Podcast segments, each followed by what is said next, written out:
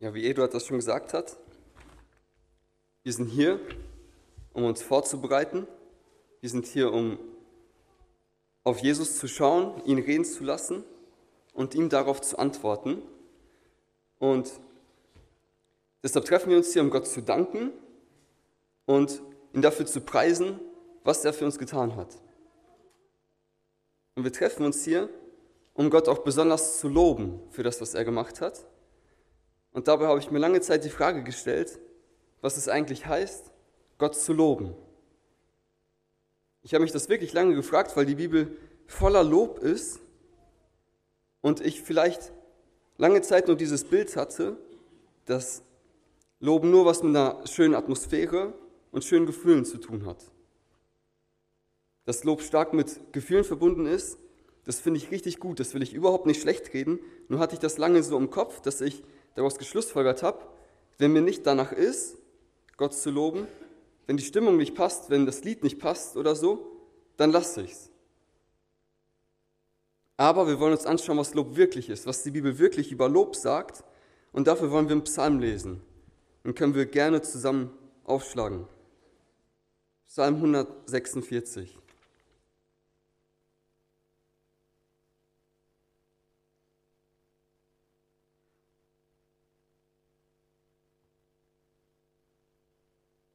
Wie lobt der Psalmist Gott? Halleluja, lobe den Herrn meine Seele. Ich will den Herrn loben, solange ich lebe, und meinem Gott Lob singen, solange ich bin. Verlasst euch nicht auf Fürsten, auf ein Menschenkind, bei dem keine Rettung ist. Fährt sein Geist aus, wird er wieder zur Erde. An dem Tag ist's aus mit allen seinen Plänen. Wohl dem, dessen Hilfe der Gott Jakobs ist, dessen Hoffnung ruht auf dem Herrn, seinem Gott. Er hat Himmel und Erde gemacht das Meer und alles, was darin ist. Er bewahrt Treue auf ewig. Er verschafft den Unterdrückten Recht und gibt den Hungrigen Brot. Der Herr löst die Gebundenen. Der Herr macht die Blinden sehend. Der Herr richtet die Elenden auf. Der Herr liebt die Gerechten. Der Herr behütet den Fremdling. Er erhält Waisen und Witwen, aber die Gottlosen lässt er verkehrte Wege gehen. Der Herr wird herrschen in Ewigkeit, dein Gott, O Zion, von Geschlecht zu Geschlecht. Halleluja.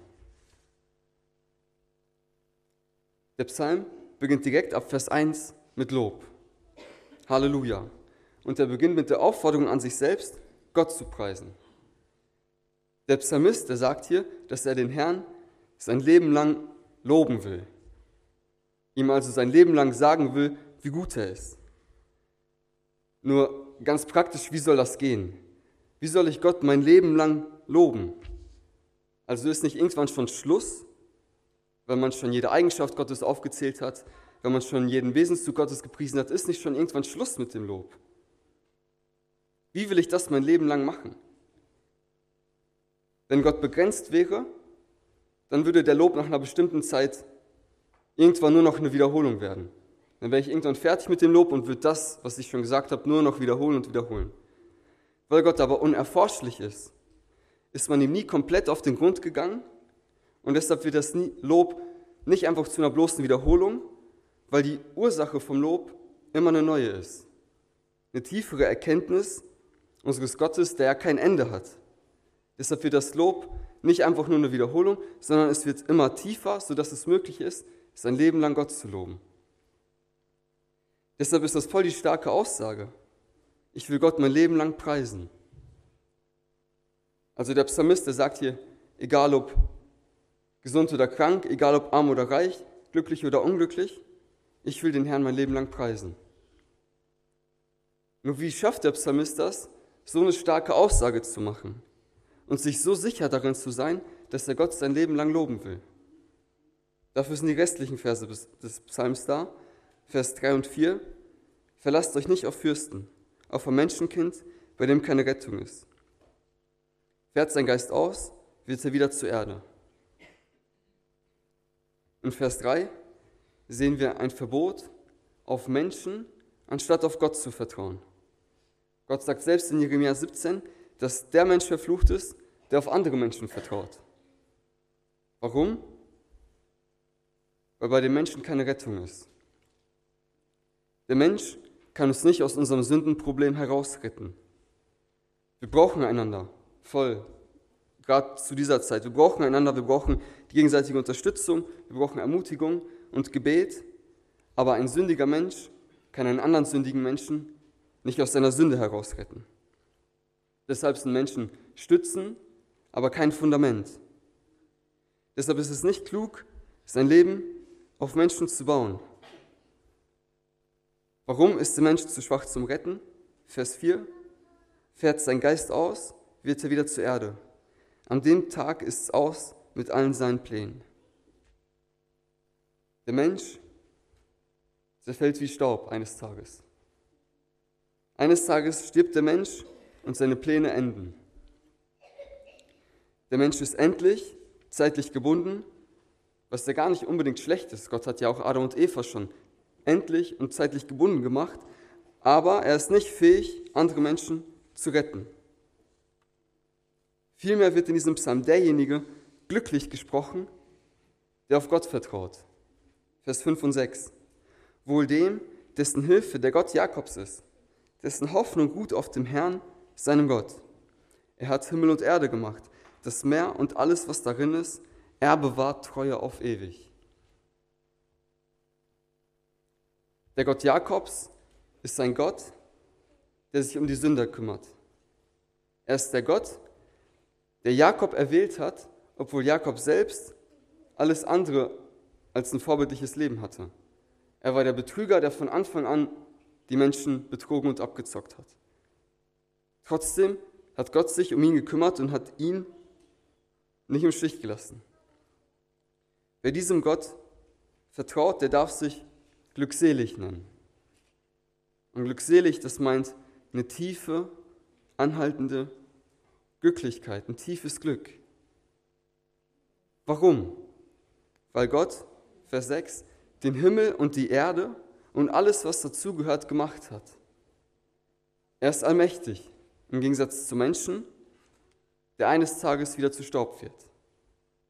Gott ist der Schöpfer, bei dem alles Geschaffene abhängig ist, während er selbst von nichts und niemandem abhängt. Deshalb steht alles in seiner Hand, deshalb ist Gott zu loben. Wir sehen die ersten Verse, da sagt der Psalmist ja, ich will Gott loben, und hier sehen wir warum. In Vers 6 steht auch, dass Gott treu und ewig ist. Dass Gott allmächtig und treu ist, dass er sein Wort hält und dass er gerecht ist.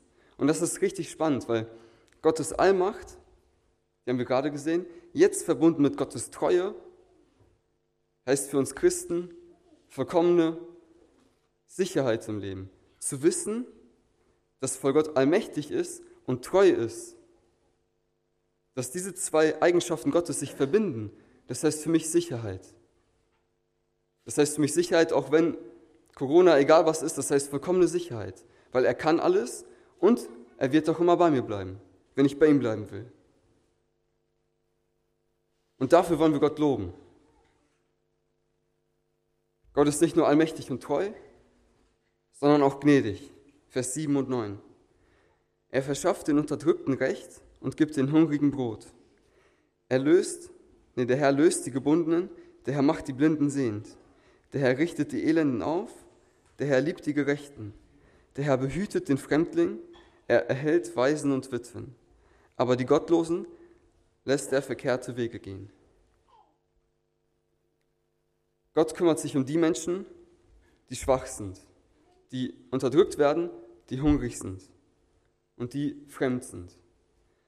Gerade wenn wir das geistlich verstehen, dann waren alle, die in ihrem alten Leben gelebt haben, früher genau das Gleiche. Sie waren unterdrückt von der Sünde, sie waren eigentlich hungrig nach dem echten Lebenssinn, schwach durch die Sünde und fremd vor Gott. Und gerade wenn wir das jetzt uns geistlich vorstellen, heißt das, dass Gott den Sünder befreien will. Gott schafft durch seinen Sohn einen Ausweg, er liebt die Gerechten er versorgt Witwen und Waisen. Also obwohl Gott allmächtig ist, wie wir es gesehen haben, und auf keinem von uns angewiesen ist, er braucht niemanden von uns eigentlich, sucht er uns und rettet uns. Und das ist so schön. Wir sehen im Neuen Testament, wie er selbst zu Mensch wird, wir haben es gerade gesungen, was für ein Mensch und wie er für uns den ganzen Zorn erträgt. Und jetzt sehen wir das nächste Paar von Eigenschaften. Wir sehen Allmacht und Liebe. Wenn wir uns Allmacht ohne Liebe anschauen, dann wäre das ein Schrecken, der nie enden würde. Wenn Gott nur allmächtig wäre, aber keine Liebe in sich hätte.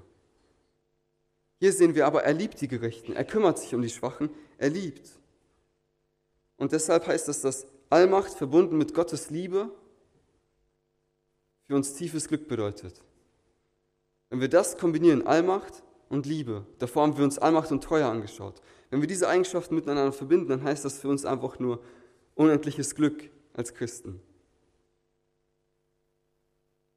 Deshalb wollen wir Gott preisen. Vers 10. Der Herr wird herrschen in Ewigkeit. Dein Gott, O Zion, von Geschlecht zu Geschlecht. Halleluja. Der Psalm 146 endet wieder mit Lob, weil Gott der ewige Herrscher ist, voller Macht, voller Treue, voller Liebe.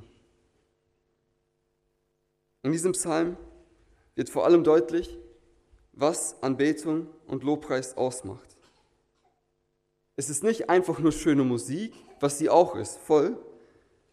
Nur wir sehen, dass Anbetung und Lobpreis immer mit tiefer Theologie, immer mit tiefer Gotteserkenntnis verbunden ist. Wie will ich Gott loben, wenn ich ihn nie kenne oder wenn ich, wenn ich nie erfahren habe, was, was es heißt, dass er allmächtig, treu und liebevoll ist? Deshalb ist das Wissen und das Erleben von Gottes Wesen die Grundlage von Lob. Dabei nimmt Gott zu loben ganz viele Formen an.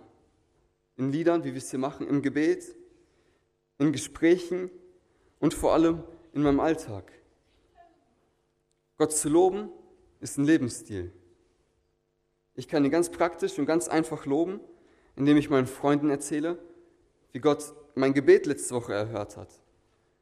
Oder ich kann Gott loben, indem ich im Alltag immer wieder Kontakt zu Jesus aufnehme und ihn nicht nur mit einbeziehe, sondern entscheiden lasse. Lob ist also ein sehr tiefer Begriff, der weit darüber hinausgeht, einfach nur zu singen. Sing auch voll, nur ist es viel, viel mehr. Lob ist ein tiefer Begriff, der immer praktisch ist. Warum? Weil Lob eine Folge daraus ist, wie Gott ist. Gott und seine Herrlichkeit bilden das Fundament für Lob. Deshalb geht es in erster Linie nicht einfach nur darum, dass wir einen schönen Gottesdienst haben, sondern darum, dass wir Gottes Wesen erkennen und dass wir dann darauf mit Lob, im Gesang, im Gebet und in unserem Leben reagieren und ihn wegen seiner Macht, wegen seiner Gerechtigkeit, wegen seiner Liebe und Treue, von der wir gerade gelesen haben, dass wir ihn deshalb preisen. Und dann wird der Gottesdienst sowieso schön. Lass uns deshalb Gott loben, weil er derjenige ist, der ein festes Fundament gibt. Weil er derjenige ist, der allmächtig ist, treu ist und liebevoll. Und das heißt für uns Christen unendliches Glück. Und wenn man es hier manchmal noch nicht so begreifen kann. Amen.